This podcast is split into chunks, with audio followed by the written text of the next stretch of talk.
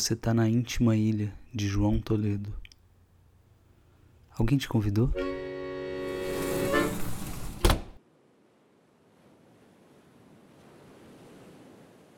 Hoje eu vou fazer uma introdução do episódio. Olha que diferente. É que esse episódio está escrito há tipo uns três anos. Normalmente coisa assim vai acumulando poeira, começa a embolorar num dia mais úmido, perde totalmente o cheiro, o sabor, a gente joga fora. Acontece que esse episódio. Esse episódio não. Na verdade, por mais estranho que pareça, eu queria muito que ele ficasse datado. Mas para o meu azar, ele segue sendo tão atual quanto o sentimento que precedeu ele, deu origem a ele. É o raro caso da coisa que eu queria que envelhecesse, caducasse, expirasse, que perdesse todo o sentido, mas que aparentemente, tal como um sanduíche de fast food, esse episódio já nasce podre, mas não estraga nunca. E por falar em podre, eu tô com Covid. Olha que legal. Eu tinha tanto orgulho de não ter pego ainda. Pronto uma coisa a menos para mergulhar. Vocês acham que é fácil? Não é fácil não. Porque não sobrou muita coisa. Enfim, eu tô no sétimo dia, eu tô pior do que no terceiro, não tô sentindo cheiro de nada e dá para ouvir isso na minha voz. Enquanto isso, meu filho bebê ficou mal por umas três horas e a Laila por um dia e meio. E os dois estão excelentes. Então, se esse episódio te decepcionar, a culpa é da Copa do Mundo. Então bora lá que nem começou e eu já tô cansado.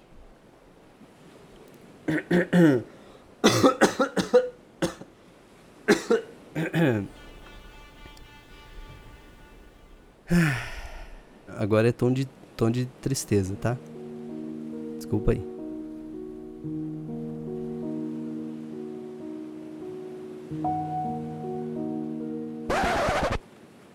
Os anos passam e passam por mim. Eu acordo às vezes angustiado, perdido em pensamentos vertiginosos e lancinantes, pedindo calma para o tempo, pedindo para que ele não corra tanto, que não me deixe para trás nessa maratona. Eu já nem sei a quantas voltas eu tô de me alcançar. Faz muito tempo que meu olhar de retrovisor para o ano é repleto de decepção. Diante da ausência de conquistas, diante dos planos frustrados, das numerosas ideias perdidas no labirinto misterioso que eu carrego nessa cavidade óssea atrás dos olhos. Poucas coisas eu fiz. E dessas, pouquíssimas eu consegui amar. Mesmo as coisas que eu fiz eu amei, acho que eu amei escondido, com vergonha de assumir para o mundo. Quanto poder eu conferi aos olhos de quem me via. Eu poderia até gozar momentaneamente, mas no fundo da mente já maquinava uma trama caótica de dúvidas. Essa sim, uma especialidade da casa. Em tempo recorde já me convencia de que as pessoas realmente talentosas e inteligentes, se vissem a minha obra, ririam da gritante ingenuidade. Assim estava tava decretado eu não podia ficar feliz com tão pouco. A alegria estava banida. Eu não sentia repulsa de mim. O que me marcava não era tanto ódio ou nojo, mas um sentimento fulminante de inferioridade. De inferioridade. De inferioridade.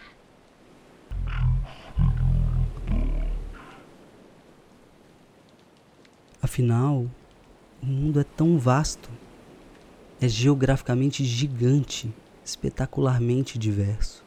O mundo, o mundo carrega o legado de numerosas gerações de conhecimento, beleza e sensibilidade. Já foi alcançada a excelência na expressão dos pensamentos mais complexos. Já foi demonstrado o sublime na mais singela simpleza. Todas as formas de beleza, todas as combinações harmônicas, toda a ciência e poesia fazendo o mundo girar tantas vertentes, já afinaram seus instrumentos, destrincharam seus mundos, encontraram respostas para perguntas que eu ainda nem sei formular. Se eu vivesse 50 vidas, seria capaz de tanta ideia, de tanta especulação e sabedoria? Às vezes eu acordo e duvido de pôr o pé no chão. Eu não sei sequer por onde começar. Mesmo quando eu acho que eu sei por onde, não sei como. Eu adio tudo. Eu atraso qualquer progresso. Talvez com medo das implicações de conseguir me realizar. Eu não acho que eu mereço aquilo que poderiam porventura achar que eu mereço. Eu não quero alimentar o meu ego com o aplauso dos ingênuos, sem a convicção de que eu trago comigo alguma alguma coisa sincera com a qual eu me importe. E que possa fazer brotar algo no mundo, nem que seja um incômodo ou uma dúvida. Mas por que eu sou tão pequeno, insignificante, infimamente mínimo na engrenagem desse mundo, dentre tantos mundos, dentre tantos tempos desse e de todos os outros mundos e até de possíveis outros universos e dimensões? Não dá nem para calcular o quão ínfimo eu sou. Por que isso não me liberta? Por quê?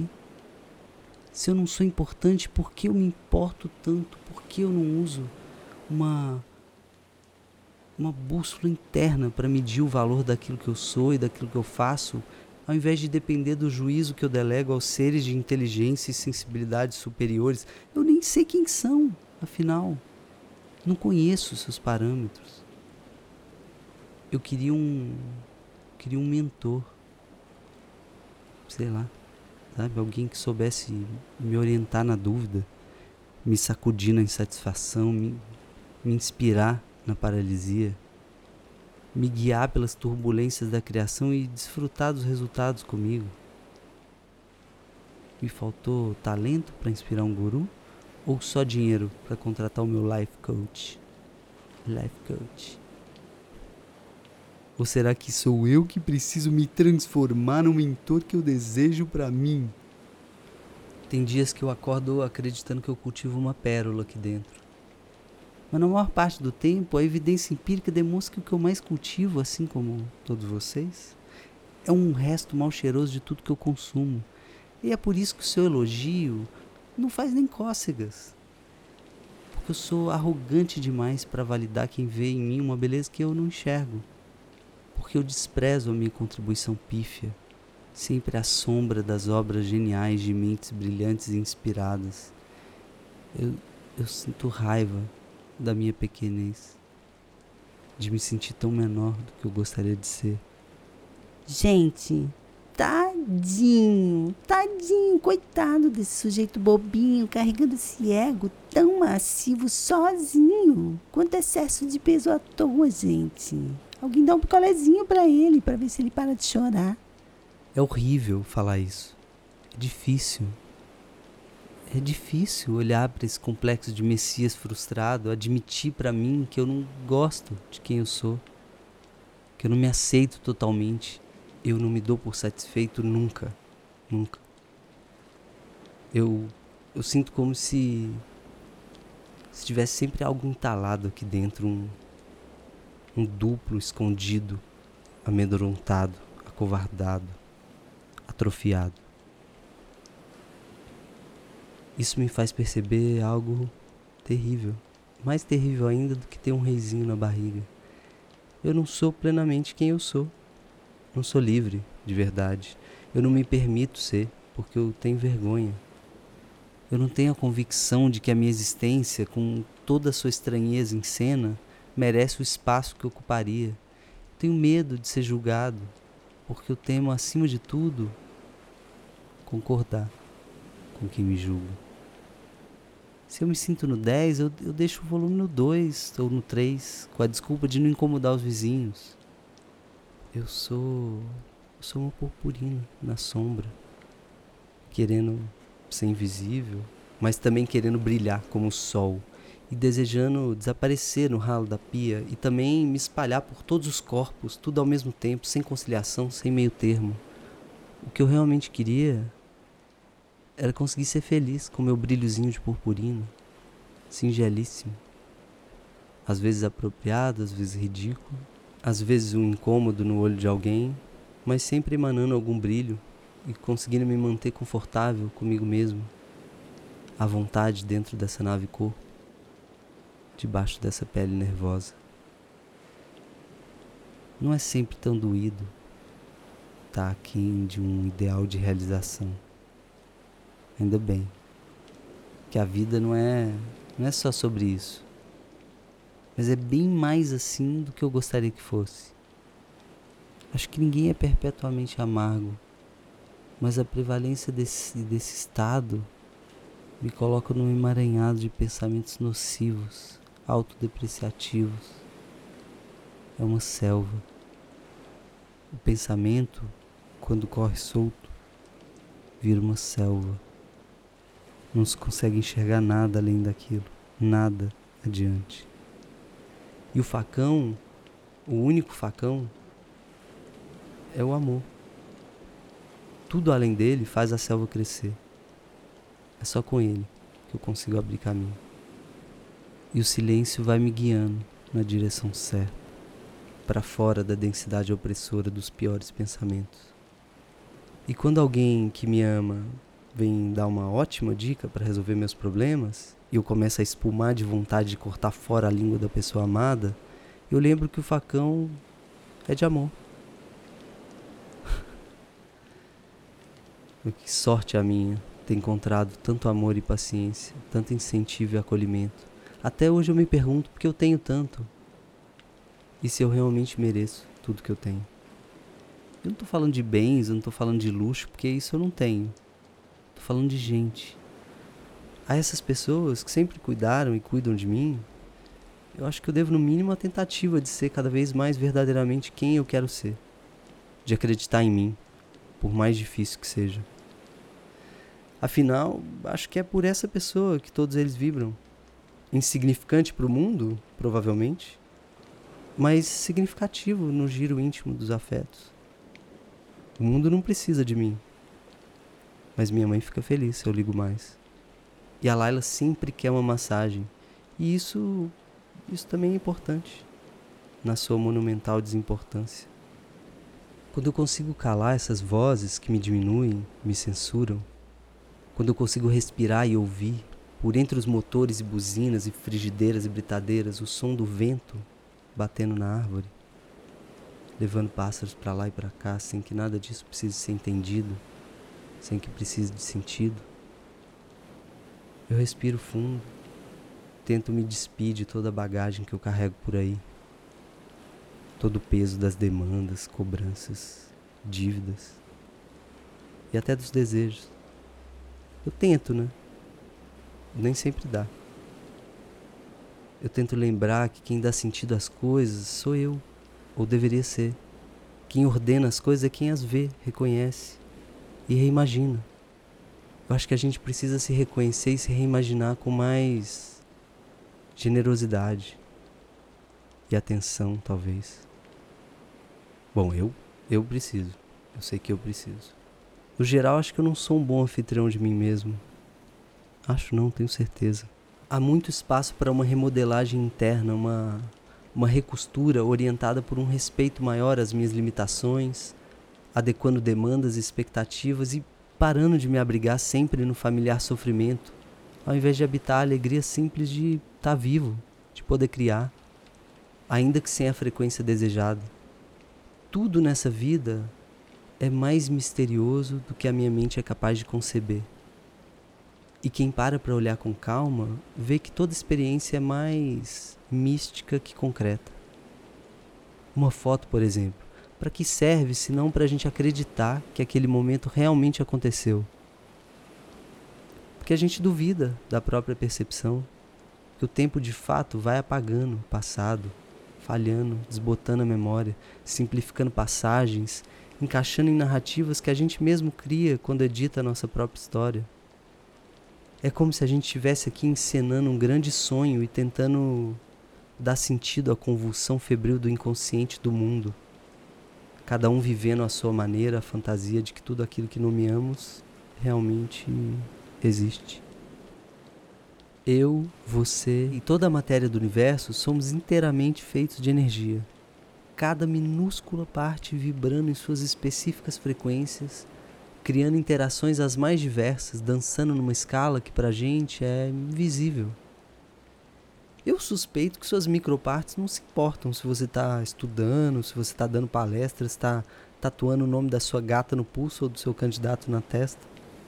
Quando você não existir mais, elas vão continuar vibrando por aí, sem você, devolvidas ao grande mistério dos imensos ciclos invisíveis à nossa percepção. E boa parte do seu sofrimento, se não te servir de bússola para encontrar um caminho melhor, terá sido só um grande desperdício dessa energia. Ah, estou dizendo que o sofrimento tem que ser útil? Não, não tem que ser útil. Principalmente se você curtir a experiência de sofrer, daí tá tudo certo. Você usou muito bem seu tempo. Parabéns. Eu estou dizendo que sofrer e não agir e seguir sofrendo igual, dia após dia, como eu faço, é uma escolha. E você pode decidir sofrer menos. Você pode. Não é fácil. Me sentir improdutivo, por exemplo, pode ser uma dor constante, como de fato é. Mas poderia ser uma delícia se eu deixasse, se eu quisesse. Se eu desse à mente a permissão para não ficar me criticando quando eu olho para o teto um pouco, quando eu relaxo depois de lavar a louça. Se eu parasse de andar com esse chicote que eu uso para me açoitar, para me flagelar toda vez que eu paro, já estava bom demais. Se eu não ficasse vigiando meu ócio. Porque o que, que significa ser produtivo, afinal? Quem é que mede? Quem é que julga o valor de cada função desempenhada? Quem é que determina a velocidade certa, a quantidade justa, a intensidade adequada, o resultado satisfatório? O capitalismo? O neoliberalismo? O mercado? Quem abriu a porta para eles? Quem deixou esses parâmetros entrarem na minha casa? Show, mercado, show. Ah, Jô, mas a bolsa vai cair, cara. Que isso? Cai de onde? Deixa cair, ué.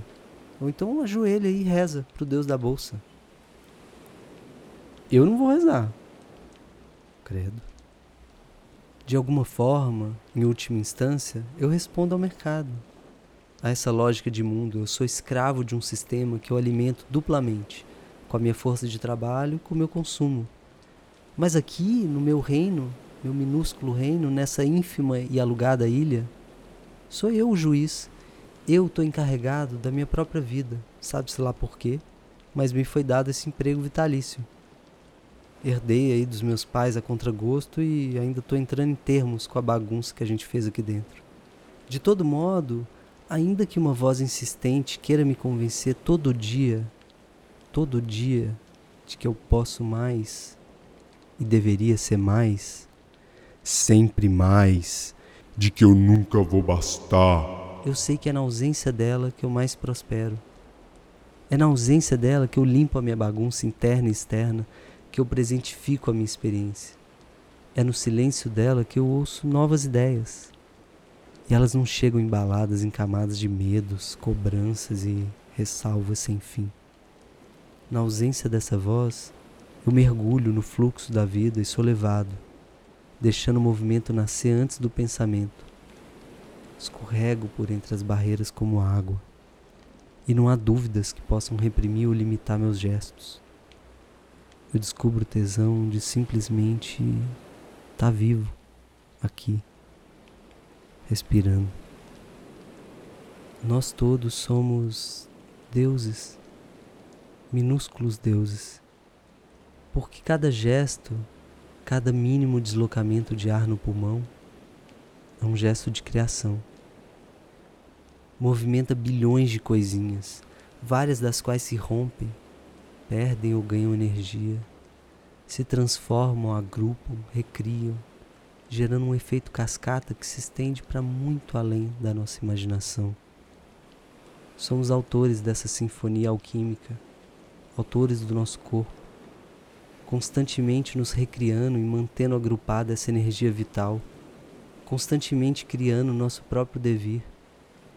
Eu desejo um dia morar nessa paz. Por enquanto eu vou levando do jeito que eu posso, com o meu saberzinho de um lado, minhas limitações gigantes do outro, tentando ser dono de cada escolha que eu faço. Sei que dificilmente eu vou sair satisfeito da reunião anual de reavaliação da minha performance, Mas dessa vez, quando eu encarar o retrovisor, eu vou me esforçar para lembrar que sou eu. Sou eu quem escolho sob que ângulo quero me descortinar. Porque o perigo do espelho é a fixação no defeito incorrigível que nos distrai de todo o resto. Nos impede de perceber a beleza da nossa curiosa e irrepetível singularidade. Eu preciso insistir nesse mantra, celebrar o que eu posso e o que eu tenho, apesar de todo o resto. Celebrar o que eu posso e o que eu tenho, apesar de todo o resto.